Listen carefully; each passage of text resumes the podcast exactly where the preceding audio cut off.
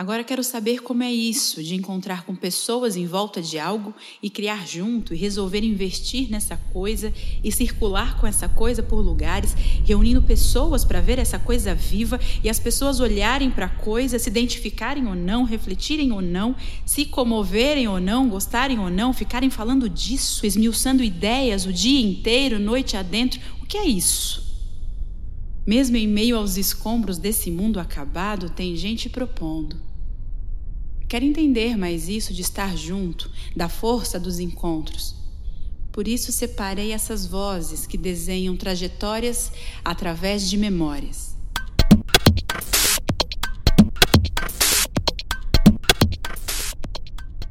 O núcleo negro é para mim, como já diz o nome, um núcleo, só que em expansão, sendo a cor negra a base para as nossas criações.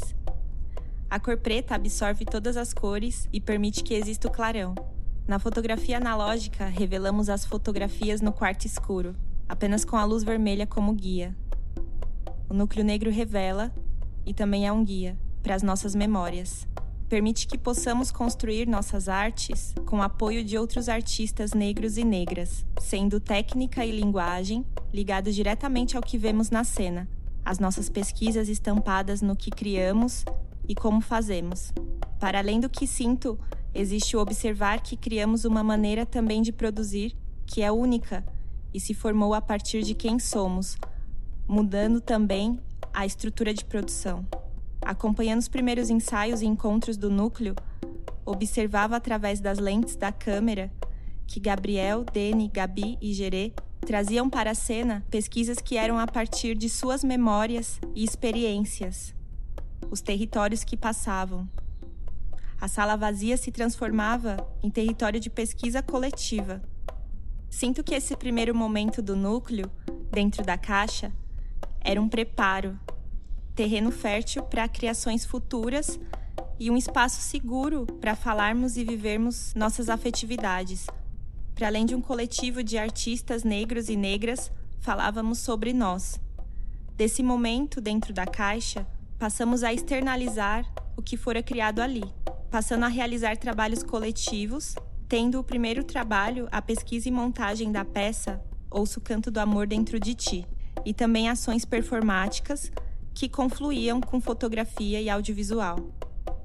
Na realização do curta-metragem Jardim Imperial tem cena, que fala dos moradores do Jardim Imperialto a partir de sua ancestralidade e afetividade, que no momento também era nosso tema de pesquisa. Após esses primeiros movimentos do núcleo, foi expandindo.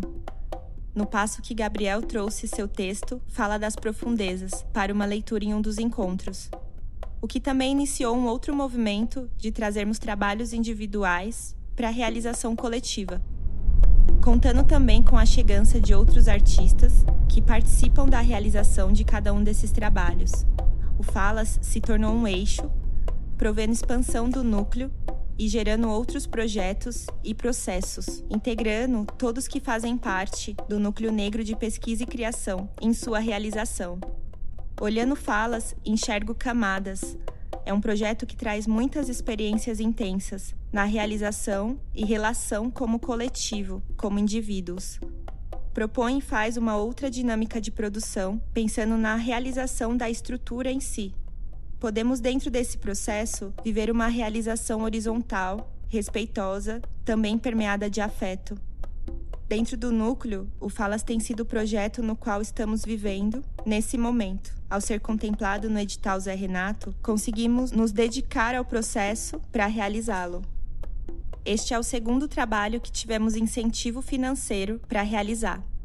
O primeiro foi o curta Jardim Imperial Tem Cena, com o patrocínio do VAI.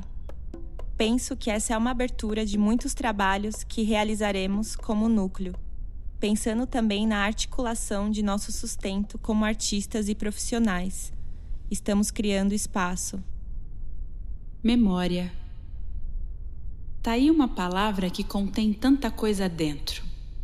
Estou indo a fundo nisso e parece que não tem fim. Mas não é simples, porque as memórias estão sendo disputadas a todo momento e podemos perdê-las. Por isso é bom cuidar das memórias. Contei antes, em nosso primeiro encontro, sobre esses destroços de um mundo que já acabou. Isso tem a ver com memórias. Falei também que em meio a esses escombros existem vozes com existências teimosas, tentando construir formas de inventar um novo mundo. Criar. Criar em meio aos escombros. Essa voz que estávamos escutando, por exemplo, é da Thais Arruda. É esse tipo de voz de bonita existência, teimosa, que me interessa. Por isso eu vou continuar a mostrar. Quero insistir com isso. Salve galera, meu nome é Paola, tenho 27 anos e eu sou uma trançadeira que se reconhece enquanto magriou. É, eu costumo dizer que estar no núcleo negro é um presente. Quando eu digo isso, estou me referindo às possibilidades que este coletivo me oferece desde o momento em que eu fui inserida no espetáculo Fala das Profundezas. Os ensaios que eu assisti, as conversas que eu tive, os votos de confiança para poder fazer o que eu sei fazer foram as boas-vindas necessárias para que o meu trabalho pudesse, pudesse realmente ser feito a partir de tudo que já existia antes da minha chegada. Uma vez eu ouvi de alguém que a arte liberta.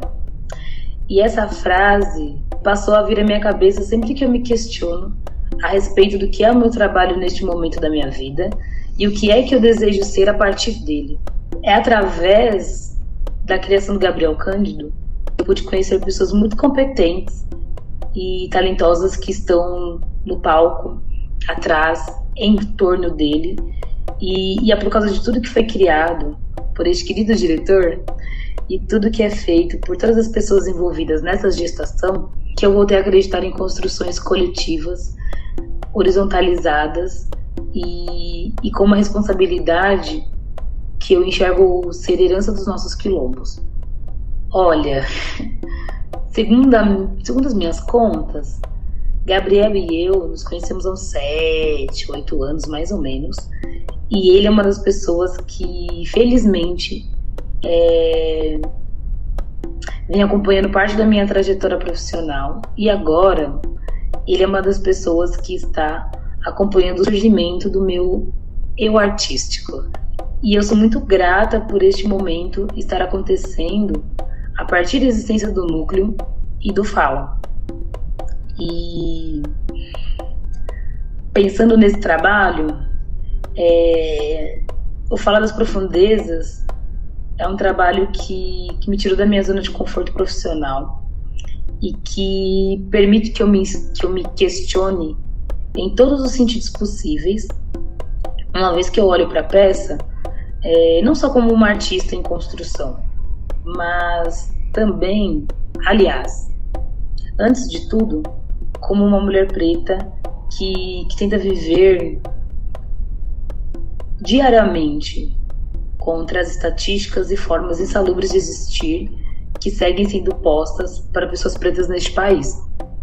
Me reconhecer enquanto artista neste processo, entender é, as minhas formas de observação, criação e desenvolvimento, a partir de referenciais estéticos africanos e afrodiaspóricos, para uma peça, é um, é um caminhar novo dentro de uma trajetória que está para completar 10 anos.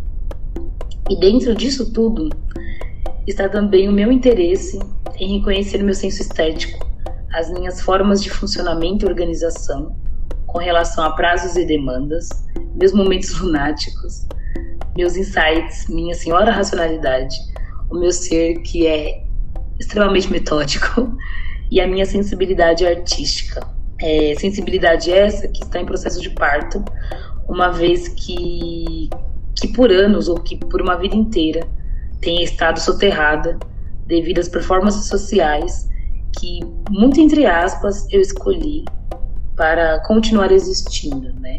E quando eu e refiro a performances nesse momento, eu faço menção às performances que mulheres pretas acabam, de novo, muito entre aspas, né, escolhendo, ou na verdade sendo induzidas a incorporarem suas vidas para pensar num existir que, que seja mínimo, né, um existir que seja mínimo.